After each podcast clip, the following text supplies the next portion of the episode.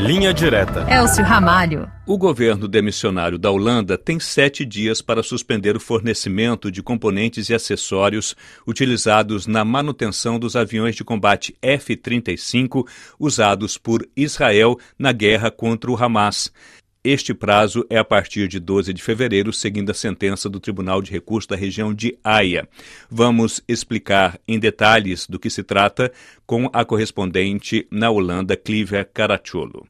Olá, Clívia, bom dia. O que a Corte Suprema de Haia determinou e qual foi a base desta sentença de suspensão do fornecimento de peças para o avião de combate F-35? E quem está por trás desse pedido? O assunto é bem mais extenso do que se pode imaginar.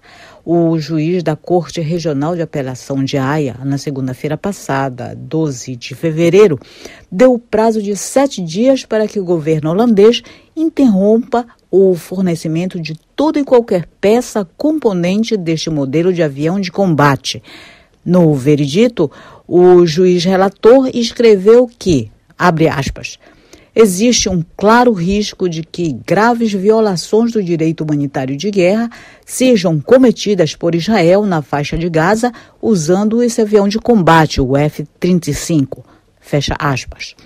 A decisão do juiz está sendo considerada uma grande vitória para a ordem jurídica internacional e para o grupo de ONGs nacionais e internacionais baseadas na Holanda, que entraram com ação judicial em novembro de 2023, exigindo que a Holanda parasse de abastecer Israel com peças substitutas ou de reserva a peças e acessórios destinados a este modelo de avião de guerra.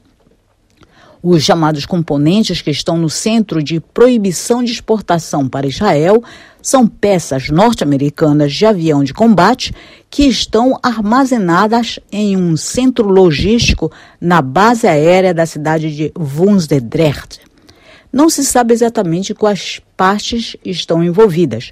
Poderiam ser sistemas de orientação de mísseis, mas também o assento do piloto, por exemplo, diz o jornalista Rick Kunenbelt, que acompanha a questão.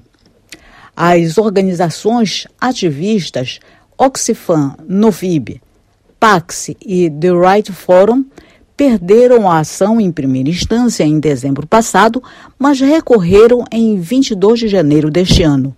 E o resultado da apelação, publicada em 12 de fevereiro, deu ganho de causa a todos os argumentos apresentados na apelação.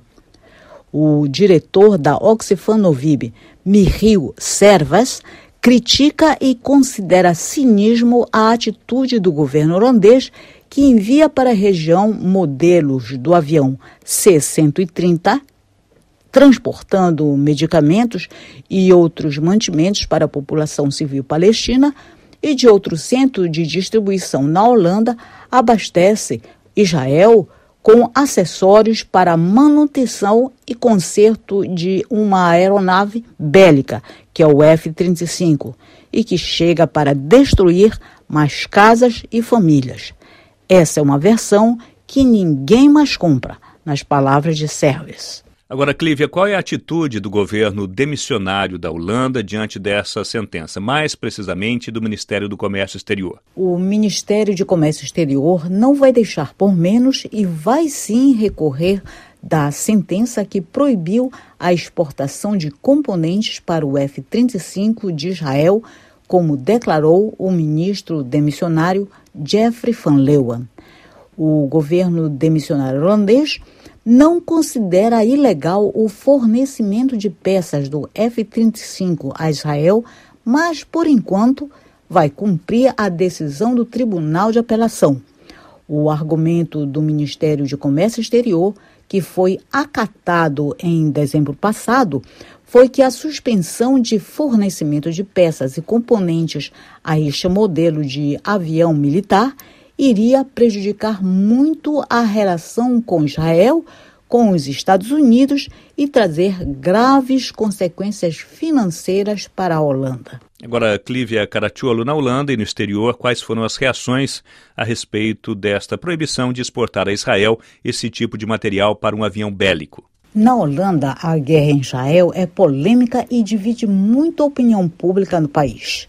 Já na União Europeia, a primeira reação sobre a decisão do Tribunal de Haia veio de Josep Borrell, que é o alto representante da União Europeia para Relações Exteriores e Política de Segurança.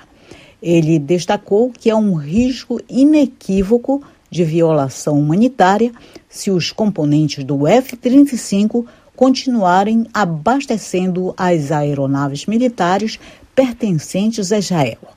Seguindo a mesma linha de raciocínio que o Tribunal de Apelação de Haia, antes mesmo do juiz publicar sua decisão, o governo regional da Valônia, na Bélgica, e o governo da Espanha anunciaram esta semana que iriam parar as exportações de armas para Israel devido ao alto risco de contribuir para graves violações do direito humanitário de guerra.